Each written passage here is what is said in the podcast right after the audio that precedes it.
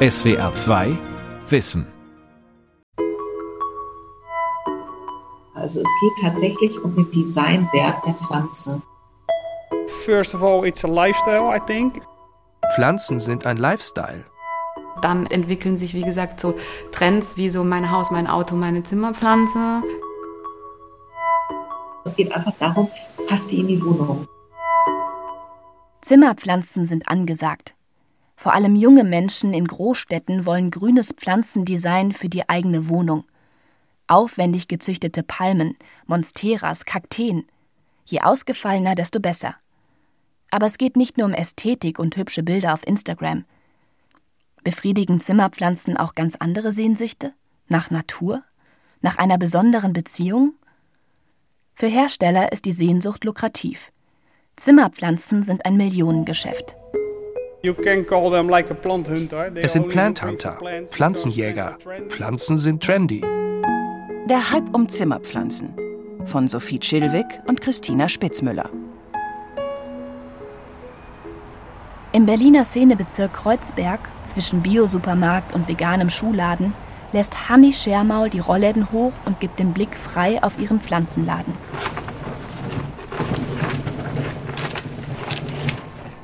Hallo. In den Schaufenstern von The Botanical Room ragen dicke Kakteen bis unter die Decke. Kleine Pflanzen ohne Topf und Erde baumeln an durchsichtigen Fäden am Fenster. Riesige Monsteras und Palmen stehen dicht gedrängt, Pflanzen mit rosa und weißen statt grünen Blättern. Hanni Schermauls Laden ist wie eine kleine Oase im wuseligen Kiez. Also ich persönlich war schon immer großer Pflanzenfan. Ich bin halt wirklich in jeden Pflanzenladen reingelaufen, egal wo, im Urlaub, wenn ich irgendwo unterwegs war. Hanni Schermaul bezeichnet ihren Laden als Pflanzenboutique. Sie verkauft keine gewöhnlichen Gummibäume. Die Pflanzen in The Botanical Room verkörpern einen Lifestyle. Hier findet jede Pflanze ihren passenden Topf. Pflanzen verändern die Stimmung in einem Raum zum Positiven. Wahrscheinlich, weil sie eben so ein Stück Natur in den Raum bringen. Zum anderen auch, weil sie ein stilistisches Element sind. Durch die Blätter, durch die Farbe. Weil es so ein Stück Lebendigkeit auch gibt, aber auch so ein Stück Skulptur. Also wie eine lebendige Skulptur. Die Farbe Grün steht synonym für gesund, ausgeglichen und nachhaltig. Egal ob als Marketingstrategie für Fastfood-Ketten oder die Deutsche Bahn. Auch moderne Großstadtbüros planen für ihr Inventar immer öfter Palmen und Monsteras ein. Und auf Social Media nutzen die Userinnen und User die Pflanzen und inszenieren damit ihren vermeintlich nachhaltigen und grünen Lifestyle. Die Online-Community der Pflanzenfans wächst. Zimmerpflanzen gab es schon immer. Meine Mutter, ganze Haus voll, keine Ahnung wie viele. Ich bin schon so groß geworden, aber wusste halt keiner. Also die hat ja keine Fotos gemacht und dann Dia-Vortrag gehalten, oder? Das ist ja nur, weil es Leute gibt, die das posten und es von anderen Leuten gemocht wird und dann entwickeln sich Trends wie so mein Haus, mein Auto, meine Zimmerpflanze. Auf Facebook oder im Messenger-Dienst Telegram wird in speziellen Gruppen mit Ablegern gehandelt oder erste Hilfe geleistet. Hallo ihr, könnt ihr mir sagen, was dieser Pflanze fehlt? Nach dem Umtopfen und dem Ablegernehmen lässt sie die unteren Blätter dauerhaft hängen.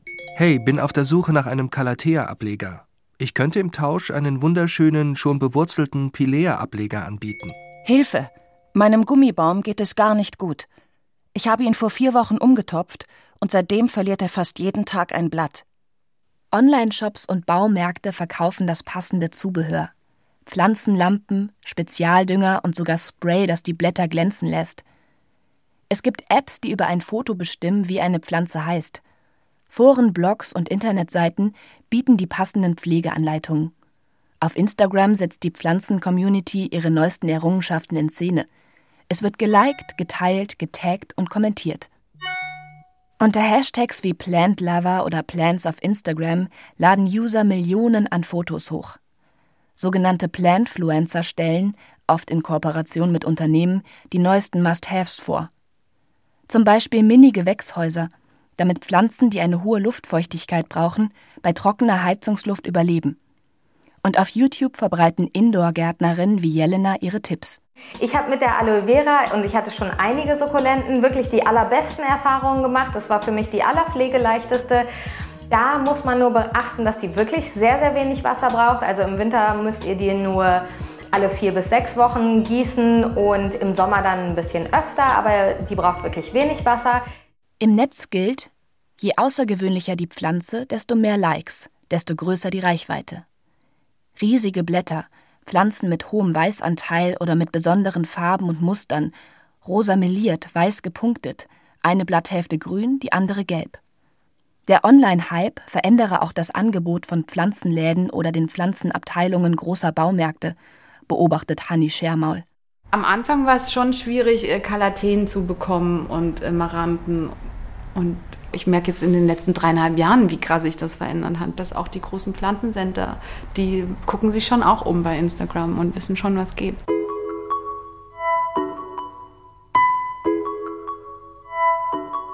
Pflanzentrends gibt es, seitdem Menschen sich ihre Pflanzen in die eigenen vier Wände stellen. Im Mittelalter sind es vor allem Kräuter zum Überwintern und für einen besseren Geruch. Zur Kolonialzeit wird es in den europäischen Herrschaftshäusern Mode, sich bislang unbekannte Pflanzen aus Übersee in beheizte Gewächshäuser zu stellen. Im 19. Jahrhundert gibt es in Großbritannien einen regelrechten Farnhype. Damals sind es vor allem die reichen Damen, die um den schönsten und prächtigsten Farn konkurrieren. Er ist ein Statussymbol und gehört dazu wie die Kutsche und das Porzellan.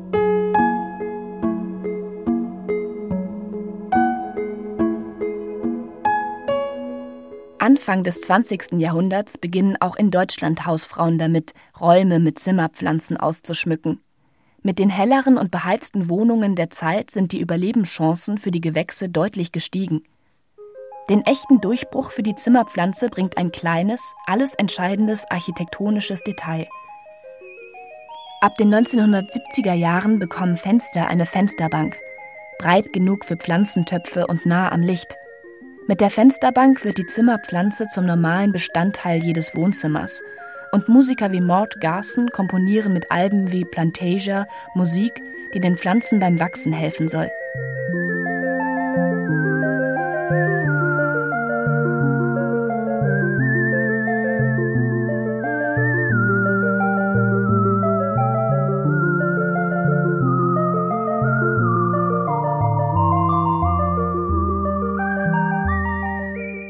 Pflanzen in deutschen Wohnzimmern kommen heute meist aus den Niederlanden. Acht Autostunden von Berlin entfernt, in der Nähe von Den Haag, liegt das Westland. Hier reiht sich Glasdach an Glasdach. Das Westland gilt in den Niederlanden als größtes Anbaugebiet für alles, was sich im Gewächshaus aufziehen lässt. Hier wachsen Tomaten, Paprika, aber auch Schnittblumen und Zierpflanzen. Bei Aspery Plants, einer Großzüchterei für Zimmerpflanzen, werden nach eigenen Angaben jährlich bis zu 14 Millionen Pflanzen produziert und in ganz Europa verkauft. Das Geschäftsmodell? Stilvolle Pflanzen für die breite Masse. Joram Westhoff kümmert sich bei Espari Plants um Marketing und Verkauf der Jungpflanzen. Er führt in einen Raum so groß wie eine Sporthalle. Hier betritt man ein Stück künstlichen Regenwald, 24 Grad, hohe Luftfeuchtigkeit, ideale Bedingungen für Pflanzen wie Kalateen oder Begonien. Yeah, here we have our, uh, our special plants. We have one, two, three plants of it. Hier seht ihr unsere ganz besonderen Pflanzen, von denen wir nur eine, zwei oder drei pro Sorte haben. Sie kommen aus der ganzen Welt. Gefunden haben wir sie im Internet. Aus diesen einzelnen Pflanzen hier produzieren wir zwei oder drei weitere. Und wenn sie groß genug sind, züchten wir noch mehr. Wir fangen also mit einer Pflanze an und dann machen wir 10, dann 100 und in ein paar Jahren haben wir 1000. Dann gehen sie in den Verkauf. Die Niederlande zählen auf dem internationalen Blumen- und Pflanzenmarkt zu den Big Playern. Und das Geschäft mit den Zimmerpflanzen läuft gut. 2018 wurden allein in Deutschland rund 86 Millionen Pflanzen verkauft. Je exklusiver sie ausfallen, desto gefragter sind sie. Esperi bedient die steigende Nachfrage nach trendigen Pflanzen, will aber auch eigene Trends setzen.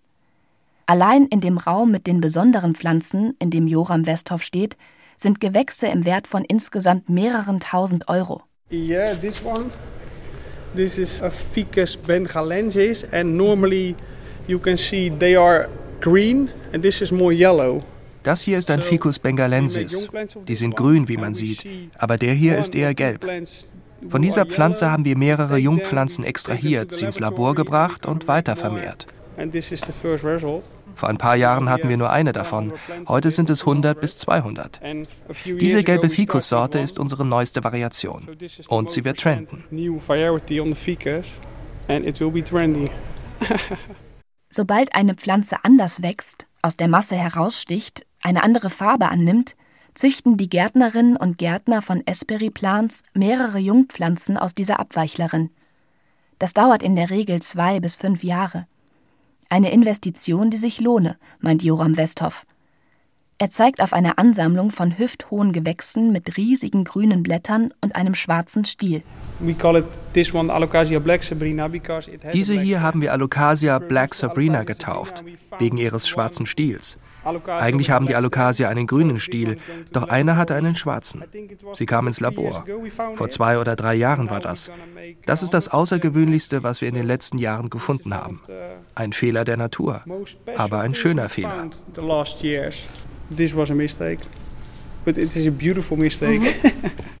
Nicht nur Abweichungen, auch komplett neue, bisher unentdeckte Pflanzen will Esperi auf den Markt bringen. Joram Westhoff sucht und findet diese Besonderheiten auf Instagram. Wir sind in Kontakt mit bestimmten Leuten, meistens aus Asien, Afrika oder Südamerika. Sie sind immer auf der Suche nach neuen Pflanzen, die sie verkaufen können. Es sind Pflanzenjäger, weil sie immer auf der Jagd nach Pflanzen sind.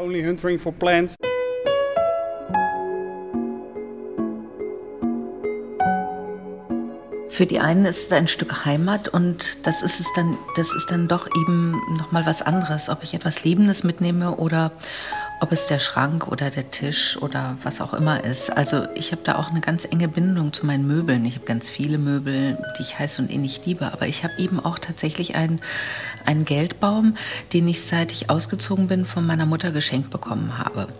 Und den es inzwischen in bestimmt 100 Setzlingen gibt in allen möglichen Richtungen und der zwar überall weiterlebt, der aber vor allen Dingen auch bei uns hier zu Hause nicht sterben darf. Das ist wirklich so, das ist ein wichtiger Teil meines Lebens. Patricia Rahemipur beschäftigt sich mit der Kulturgeschichte der Zimmerpflanze. Im Videocall berichtet sie über ihre eigene innige Beziehung zum Pfennigbaum von ihrer Mutter. Mit dem begann ihre Leidenschaft für das Phänomen Zimmerpflanze – Patricia Rahemipur wälzte wissenschaftliche Bücher und historische Aufzeichnungen. Zu ihrem Erstaunen stellte sie fest, ein wissenschaftliches Grundlagenwerk zur Zimmerpflanze gibt es bis heute nicht. Im Botanischen Garten in Berlin kuratierte sie 2019 eine Ausstellung Geliebt, gegossen, vergessen. Phänomen Zimmerpflanze. Ihre These lautet Menschen und Pflanzen sind miteinander verbunden. Zum einen, weil sich immer mehr Menschen in den Städten entfremdet fühlten von der Natur. Zum anderen glaube ich tatsächlich, dass die Pflanze mehr und mehr zum Designobjekt wird. Für mich war das auffällig, als ich das erste Mal gesehen habe, dass es Blumentöpfe gibt, die umgekehrt an die Decke montiert werden, also die wirklich andersrum hängen und wo die Zimmerpflanze nach unten rauswächst, wo ich dann dachte, so, also jetzt ist wirklich nicht mehr Pflanze, es geht tatsächlich um den Designwert und um das Aussehen und nicht mehr um das lebende Objekt Pflanze. Beim Scrollen durch die Social Media Feeds fällt auf, die Pflanzen werden allesamt perfekt inszeniert. Verkümmerte Orchideen tauchen hier nicht auf, genauso wenig braune Palmenblätter oder krumme Buntnesseln. Alles glänzt, alles gedeiht, hat symmetrische Formen und satte Farben. Ist das überhaupt noch Natur? Patricia Rahemipur sagt ja, denn anders als Haustiere würden Zimmerpflanzen in der Wildnis überleben. Ich glaube, das ist auch noch ganz wichtig, dass sie eben autark sind und eigentlich ohne uns können. Und deswegen nehmen sie auch keine Beziehung zu Menschen auf, eigentlich. Also Pflanzen können ohne den Menschen leben, Zimmerpflanzen aber nicht. Das ist ein entscheidender Unterschied. Wir haben quasi Pflanzen in einen Zustand versetzt, wo sie plötzlich nicht mehr autark sind. Zimmerpflanzen erzeugen die Illusion von ein bisschen Natur im Blumentopf. Denn obwohl sie ein natürlicher Organismus sind, verdanken sie ihr Leben einer global vernetzten Industrie. Die Produktionsbedingungen sind dabei weniger natürlich, sondern eher umweltschädlich. Also das Thema nachhaltigen Zimmerpflanzen war, ich sag mal so vor vier Jahren fast kein Thema in der Öffentlichkeit. Das ist tatsächlich so in den letzten ein, zwei Jahren entstanden, dass mehr und mehr Nachfrage nach gerade nachhaltigen und ökologischen Zimmerpflanzen entstanden ist. Corinna Hölzel von der Umweltschutzorganisation BUND befasst sich mit dem Einsatz von Pestiziden. Sie geht davon aus, dass bei der Züchtung von Zimmerpflanzen immer noch giftige Pflanzenschutzmittel verwendet werden. Als Verbraucherin habe ich im Prinzip nur die Chance, anhand eines Labels zu erkennen, dass die Pflanzen wirklich sozial und ökologisch nachhaltig produziert wurden. Das ist eben zum einen das Bio-Siegel und die Siegel der Anbauverbände, also Demeter, Naturland, Bioland. Wenn die auf einer Pflanze angebracht sind, dann weiß ich, dass es eben ohne den Einsatz von chemisch-synthetischen Stoffen, auch ohne Gentechnik und auch ohne den Einsatz von Torfböden produziert worden. Diese Siegel gibt es für Zimmerpflanzen aber nicht. Kundinnen und Kunden haben deshalb keine Möglichkeit, sich für oder gegen fair produzierte Ware zu entscheiden. Was es gibt, sind Siegel, die Unternehmen anzeigen, ob in ihrer Wertschöpfungskette bestimmte Standards eingehalten werden. Esperi Plants aus Westland trägt zum Beispiel das niederländische MPS-Siegel und hat sogar die zweitbeste Bewertung. Die Endverbraucher bekommen davon aber nichts mit, gibt Joram Westhoff zu. Das Siegel ist nirgends auf der Pflanze angegeben. Die Nachhaltigkeitslabel sind nur für die Hersteller und Exporteure von Bedeutung. Ohne Siegel keine Abnehmer. Den Endkunden ist es egal. Die Akteure und Akteurinnen der Branche halten sich also an bestimmte Öko- und Fairness-Standards. Wer gegen die Regeln verstößt, fliegt raus. Aber das heißt noch lange nicht, dass Zimmerpflanzen auch nachhaltig produziert werden. Die Standards sind nicht unbedingt hoch. Beispiel Torf. Diese organische Substanz befindet sich in Blumenerde und kommt vor allem in der Aufzucht großflächig zum Einsatz. Corinna Hölzel vom BUND Torf wird ja aus Mooren gewonnen. Moore sind wertvolle Ökosysteme mit seltenen Tier- und Pflanzenarten. Wenn der Torf dort abgebaut wird, wird dieses Ökosystem zerstört. Aber es ist auch ein Klimaproblem, denn die Moore speichern Kohlenstoff. Und wenn die trocken fallen, wenn der Torf eben abgebaut wird, dann geht das gespeicherte Kohlenstoff als klimaschädliches CO2 in die Atmosphäre und trägt zum Klimawandel bei. Auch bei Esperi wird Torf verwendet. Er ist fester Bestandteil in der speziell angefertigten Pflanzenerde, wie Joram Westhoff erklärt. Wie viel Torf die hier eingesetzte Erde enthält, weiß er nicht. Er verweist auf die Verantwortung der Erdeproduzenten. Weder in der Europäischen Union noch in Deutschland gibt es Beschränkungen beim Torfverkauf. Aus der Industrie ist es nicht wegzudenken. Beim Privatgebrauch wird an das Gewissen der Verbraucher appelliert. Wer eine Zimmerpflanze kaufen will, muss davon ausgehen, dass Torf im Topf ist. Eine Pflicht zur Kennzeichnung von Zimmerpflanzen mit torfhaltiger Erde gibt es nicht. Seit Ende 2019 soll der Pflanzenpass EU-weit etwas mehr Klarheit bringen, aber wirklich nachvollziehbar macht er den Weg der Pflanze auch nicht. Denn nur die letzte Station der Aufzucht muss in dem Pass angegeben werden. Die Nachhaltigkeitsstandards in der Pflanzenindustrie sind also nach wie vor intransparent. Wenn auf dem Pflanzenpass Holland steht, dann sagt das nicht, dass nicht die Jungpflanze oder der Steckling aus Afrika, Lateinamerika oder Israel gekommen ist. Das können Sie dann nicht mit Sicherheit sagen. Ein weiteres Problem? In Studien und Statistiken wird nicht unterschieden zwischen Schnittblumen, Saisonpflanzen und der typischen Zimmerpflanze. Bei den Produktionsbedingungen macht das aber einen großen Unterschied. Die meisten Schnittblumen etwa kommen aus Ostafrika, werden billig produziert die Arbeiterinnen und Arbeiter haben kaum feste Arbeitsverträge oder eine soziale Absicherung. Zimmerpflanzen hingegen kommen, wenn sie importiert werden, eher aus Mittelamerika. Ein großer Teil wird außerdem direkt in Europa gezüchtet. Hier greifen ganz andere Arbeitsschutzmaßnahmen. In der Europäischen Union gelten ein paar Mindeststandards. Das deutsche Ministerium für Verbraucherschutz erklärt auf Nachfrage von SWR2 Wissen zum Beispiel, Pflanzen, die nach Deutschland zur Weiterkultivierung gebracht werden oder hier zum Verkauf angeboten werden, dürfen keine Rückstände von Pflanzenschutzmittelwirkstoffen enthalten, die zum Zeitpunkt der Einfuhr weder in Deutschland noch in einem anderen EU-Mitgliedstaat zugelassen waren. Jungpflanzen, die im Ausland produziert werden, dürfen also nur mit Pflanzenschutzmitteln behandelt werden, die in der EU genehmigt sind. Trotzdem werden nicht zugelassene Mittel bei Stichproben immer wieder mal nachgewiesen. Für Kundinnen und Kunden im Pflanzenladen sind sie nicht direkt gefährlich, für die Menschen in den Produktionsstätten aber schon.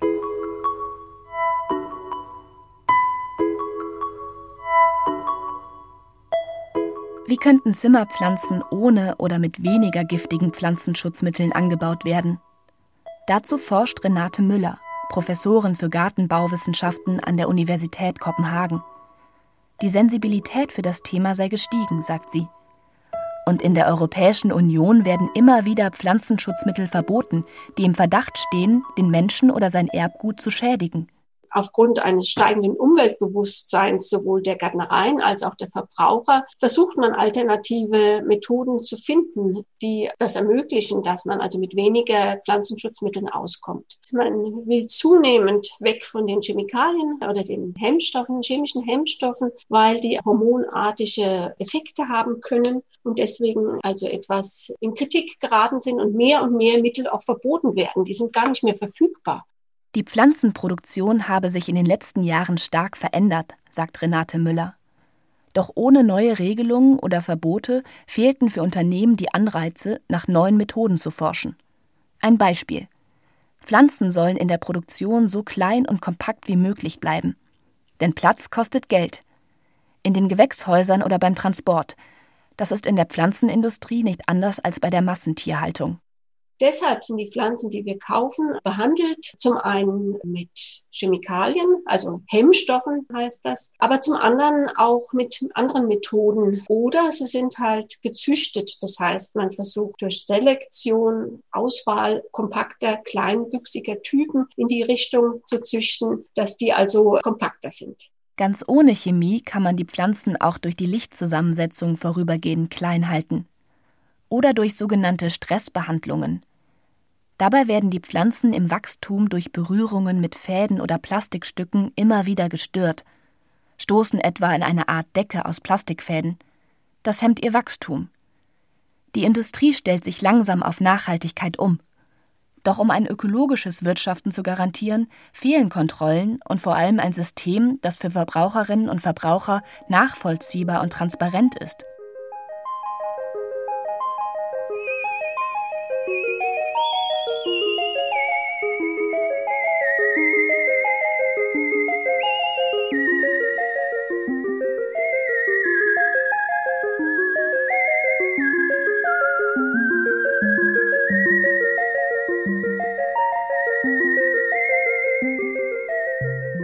Meisten Pflanzenfans sind von der positiven Wirkung ihrer Pflanzen auf Gesundheit und Psyche überzeugt. Dabei gibt es bislang kaum aussagekräftige Studien darüber, inwieweit Zimmerpflanzen ihre Besitzer glücklicher machen oder etwa Depressionen lindern helfen. Forschungsprojekte, die solche Zusammenhänge untersuchen, würden bislang kaum finanziert, sagt Gartenbauwissenschaftlerin Renate Müller. Sie konnte eine vorläufige Studie über die Auswirkungen von Pflanzen auf die Psyche durchführen und zwar in einem Büro. Das Ergebnis? Pflanzen im Arbeitsumfeld steigern das allgemeine Wohlbefinden der Belegschaft. Ähnlich wie das Wetter seien Pflanzen ein Smalltalk-Thema und förderten die Kollegialität. Und es ist eine Abwechslung in so einem Büro, dass man also außer computertechnischen Geräten etwas Grünes hat, wo das Auge verweilt. Und damit kann man annehmen, dass es dazu beiträgt, dass es äh, zur Entspannung beitragen kann und damit Stress vorbeugen kann. Besser untersucht ist, wie sich Zimmerpflanzen auf die Raumluft auswirken. Renate Müller hat ein Experiment dazu betreut. Eine ihrer Doktorandinnen baute ein Minibüro nach, eine Art Terrarium, in das Luft auf der einen Seite hinein und auf der anderen wieder hinausströmte. Es war mit Efeu bepflanzt. In die Terrariumluft mischten die Forscherinnen Toluol, ein Gift, das in Erdöl und Benzin vorkommt.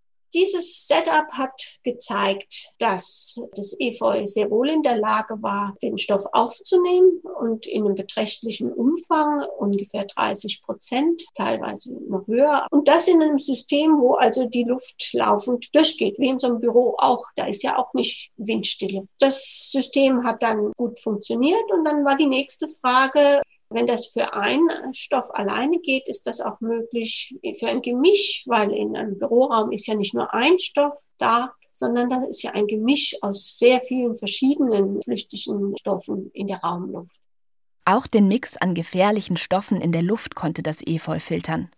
Und noch etwas anderes hat Müller herausgefunden. Nicht nur die Blätter waren für die Reinigung entscheidend, sondern die komplette Pflanze, auch die Wurzeln und die Mikroorganismen in der Erde. Manche Pflanzen verbessern also die Luft tatsächlich Und bessere Luft, so die Schlussfolgerung von Renate Müller und ihrem Team, ist gesund und hebt die Laune.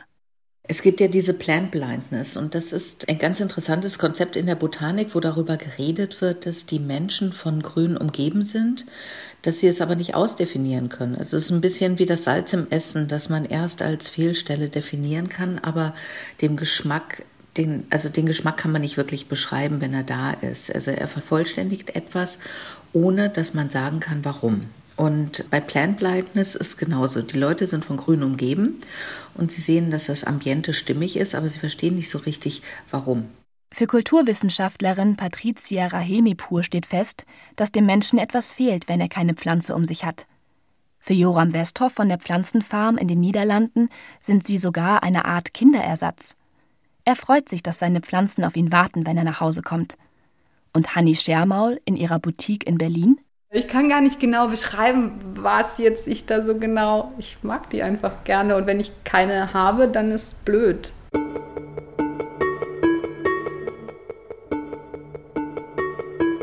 Pflanzen zu Hause erfüllen vielen Menschen die Sehnsucht nach Natur. Sie vermitteln ihnen ein Gefühl der Verantwortung und brauchen Pflege. Die meisten Pflanzenliebhaber sagen deshalb, dass ihre Pflanzen sie glücklich machen. Wissenschaftlich ist bislang aber kaum belegt, ob Zimmerpflanzen tatsächlich einen positiven Einfluss auf die Gesundheit haben. Für die Plantfluencer in den sozialen Netzwerken ist das zweitrangig. Sie nutzen die Gewächse als Designobjekte, setzen sich mit möglichst extravaganten Züchtungen in Szene, um damit Likes zu generieren. Ob die Pflanzen dabei aus fairer oder nachhaltiger Produktion stammen, interessiert die meisten Menschen bislang wenig. Für sie lassen sich die bestehenden Mindeststandards in der Industrie ohnehin nicht nachvollziehen. Der Hype um die Zimmerpflanze bringt derzeit zwar viel Grün in die Wohnungen, Grün im Sinne von umweltschonend und gesundheitlich unbedenklich für die, die die Pflanzen herstellen, ist er nicht.